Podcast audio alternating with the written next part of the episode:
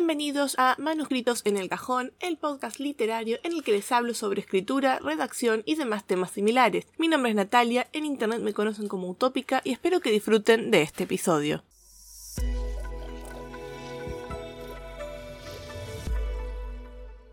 World Building, tercer episodio. Explicar versus mostrar. El proceso de world building tiene dos grandes etapas, la de creación y la de exposición. Las personas suelen decir que la primera es la más complicada, pero la verdad es que yo veo que hay más errores en la segunda, porque explicar o exponer tu mundo es más complicado que crearlo, porque tenés que lograr que otras personas lo entiendan. Como ya les dije antes, cada mundo es único, no existe una receta mágica para hacerlo bien y obviamente no puedo darles una clase teórica sobre cómo hacerlo porque cada autor tiene su propia metodología, su forma de organización y cada historia tiene sus necesidades. No es lo mismo una historia en un mundo lleno de piratas que en un mundo fantástico que en una estación espacial. Por eso hoy vamos a hacer de cuenta que nuestro world building ya está terminado y que es hora de llevarlo a la práctica con la historia que vamos a escribir o a crear en el tipo de arte que necesitemos. La clave se encuentra en diferenciar las dos palabras del título de hoy, explicar y mostrar.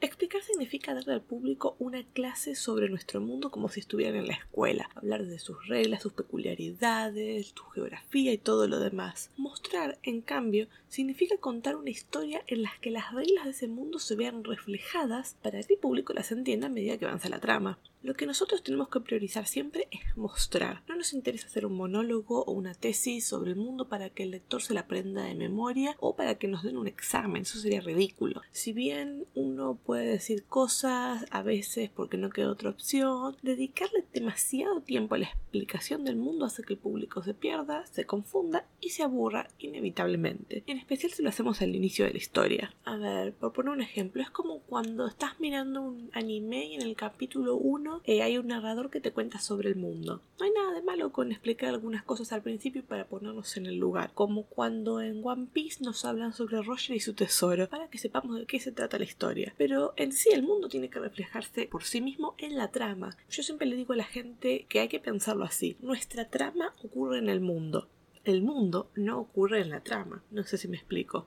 Y como me gusta poner ejemplos porque me parece que es la forma más fácil de explicar estos conceptos, vamos a imaginar que tenemos un mundo mágico que acabamos de crear. No sería lo mismo explicar lo siguiente. El hombre se subió al coche para perseguir a los maleantes. En nuestro mundo, los vehículos funcionan gracias a un complejo sistema que permite a los hechiceros colocar su mano sobre un panel y transmitir sus poderes al motor. Es por eso que los mortales sin habilidades mágicas deben recurrir a transportes más primitivos como los caballos. Eso sería explicar. Ahora, pongamos un ejemplo distinto. Esto sería mostrar exactamente lo mismo. El hombre se subió al vehículo y colocó su mano sobre el panel de control. Cuando sintió que el motor comenzaba a drenar su energía, sonrió y puso en marcha el vehículo. Sabía que gracias a sus poderes podría alcanzar a los criminales antes que los guardias del palacio. ¿Se entiende la diferencia? En el primer caso les estoy dando la explicación técnica de cómo funciona ese vehículo y por qué las cosas son como son en este mundo. En el segundo caso les estoy mostrando exactamente lo mismo, pero sin decirles nada. Estoy llevando adelante la trama con lo que ocurre y ustedes se dan cuenta solos de qué es lo que está ocurriendo, de cómo funciona ese mundo y ese vehículo. Pero bueno, ya que hablamos de sitios mágicos y errores a la hora de explicar y mostrar, una serie de anime que la abandoné a la mitad y que muchos me van a odiar por decir decir esto es Fairy Tail. No es una mala serie, pero tiene la mala costumbre de explicarlo todo, con un narrador que pausa las cosas para decirnos esto es nuevo. Por ejemplo, cada vez que se introduce un aparato o un avance tecnológico o alguna cosa nueva en lo que sería la teoría de la magia del mundo, se hace una pausa en lo que está pasando para que una voz que no sabemos qué es porque es el narrador nos diga esto es tal cosa. En este mundo funciona de tal forma y eso nos quita completamente de la historia. Eso es algo que tenemos que tratar de evitar. Como les dije antes, contar algunas cosas no está mal. El tema es que hay que tener cuidado en cómo contarlas, cómo decirlas, cuándo y en qué cantidad. Otro de los grandes problemas de la exposición del mundo y un error muy muy usual en la ficción, en especial en literatura, es cuando los autores hacen que los personajes que vivieron toda su vida en este mundo inventado se pongan a conversar y empiezan a explicar cosas que se supone que ya saben porque son cotidianas para ellos que vivieron ahí toda su vida. Y es muy frustrante ver esto con tanta frecuencia en literatura y también a veces en otros medios. Imagínense una situación ridícula como que hay dos personajes parados frente a las vías del tren y ven pasar un tren. Por primera vez el lector ve un tren. Entonces la conversación va como, mira, ahí está el tren. Ay, sí, es increíble que pueda funcionar solo con energía solar. Sí, es que la corporación que lo patentó tiene mucho dinero para invertir en eso. Y van conversando ida y vuelta mientras explican qué es un tren, quién lo creó, cómo, por qué y para qué sirve. Si esas dos personas llevan toda su vida viviendo en este mundo, seguramente vieron el tren millones de veces, viajaron el tren millones de veces y ya lo saben, no necesitan conversar sobre eso. Es más, para que se rían y lo vean como qué tan absurdo es, imaginen ahora que esto es el mundo real Ustedes salen a dar una vuelta con sus amigos porque están planeando un viaje y van a hablar con este amigo sobre el viaje que están planeando. Y esta es la conversación que ustedes tienen con sus amigos. Voy a viajar a Argentina en avión. Ay, Natalia, ¿no te da miedo? Los aviones fueron inventados por los hermanos Wright y muchos de ellos han tenido accidentes. Las turbinas pueden fallar si no están bien mantenidas por los expertos que deben revisarlas con regularidad. Ay, sí, lo sé, pero confío en esta empresa. Fue fundada por fulanito, que es un genio que jamás se equivoca. Ha ganado premios por su inteligencia y este modelo de avión en particular lo inventó como su tesis para graduarse de la universidad. Es la persona más inteligente del mundo. Ay, Natalia, tenés razón. Es más, ¿sabías que su padre nació en el mismo sitio que tú? Ay, sí, algo de eso escuché. Su padre quedó viudo siendo muy joven, la verdad es una lástima, ¿no?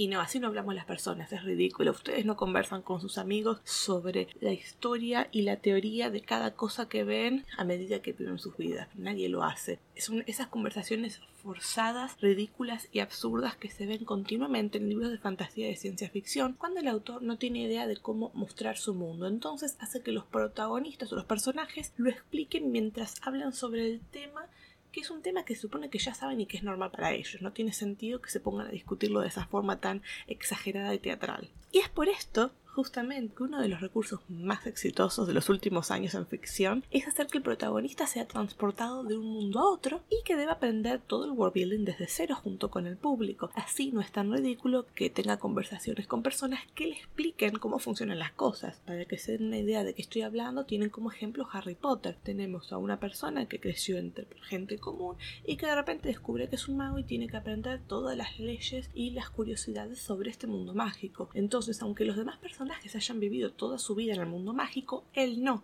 Él tiene que aprender junto con los lectores cómo funciona este mundo y por eso en ese caso sí está bien que haya conversaciones en las que se expliquen cosas pero en un caso diferente en el que dos personajes vivieron siempre en ese lugar, es ridículo. Pero bueno, esto se está haciendo un poco largo, así que para no dejarlo solos con ejemplos malos de exposición de mundos, voy a darle también un ejemplo positivo que todos conocen y que me parece excelente. Y les estoy hablando de la película de Aladdin de Disney. Pueden tomar la versión animada o la que tiene actores, que es lo mismo para el punto que quiero hacer. Si recuerdan la escena en la que se introduce al protagonista, que es Aladdin, vemos el mercado con su vida cotidiana. Después hay un robo de comida. En ambas versiones es un poquitito distinto, pero da igual. Después del robo de comida comienza la huida y la persecución por el mercado y por la ciudad. Mientras esto ocurre, Disney nos muestra su world building. Vemos el mercado, vemos la vida, cómo es la ley, la diferencia de clases, la vestimenta, las construcciones, un montón montón de cosas que nos muestran sobre cómo es esa ciudad, cómo es ese reino y cómo funciona, no solamente cómo se ve. Es increíble cuánta información nos están brindando mientras la trama transcurre y nuestro protagonista va de un sitio al otro escapando de la ley. Es genial ese ejemplo para ver cómo mostrar el world building en lugar de cómo explicarlo.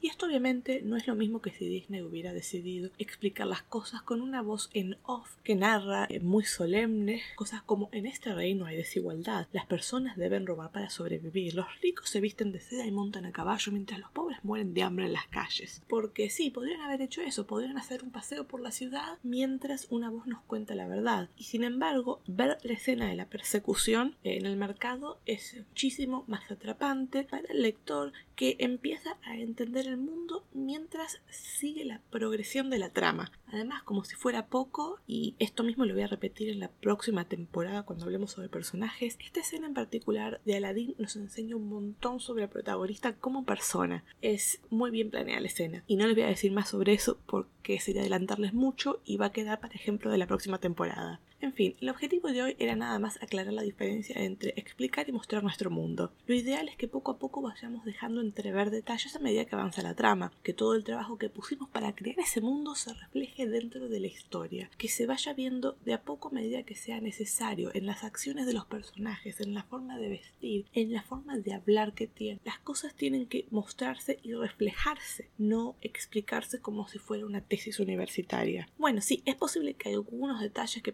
pensamos queden afuera porque no son relevantes para la trama o que haya cosas que no sabemos cómo hacer para mostrarlas sin explicar. No encontramos la manera porque a veces nos pasa, es normal, somos humanos. Entonces, a veces podemos explicar, tenemos que explicar una oración, un párrafo, un diálogo suelto, pero sin que se nos vaya la mano. Si decidimos hacer explicaciones, tenemos que hacerlas en pequeñas cuotas arrojar un montón de información toda junta al público abruma a la gente, aburre, confunde y al final es contraproducente. Todos los creadores de mundos estamos orgullosos de nuestro trabajo, orgullosos de lo que hemos creado, concebido, de cada detalle que planeamos, de todo el esfuerzo que pusimos y por eso tenemos ganas de contarlo y de explicarlo, de ponerlo en palabras, de hacer una tesis sobre nuestro mundo, un libro aparte que solamente explique el mundo. Lamentablemente eso es algo que no le interesa a nadie más que a nosotros y a algún bicho raro. El foco, una vez que terminamos de crear nuestro mundo, tiene que ser contar la historia. Y que al contar la historia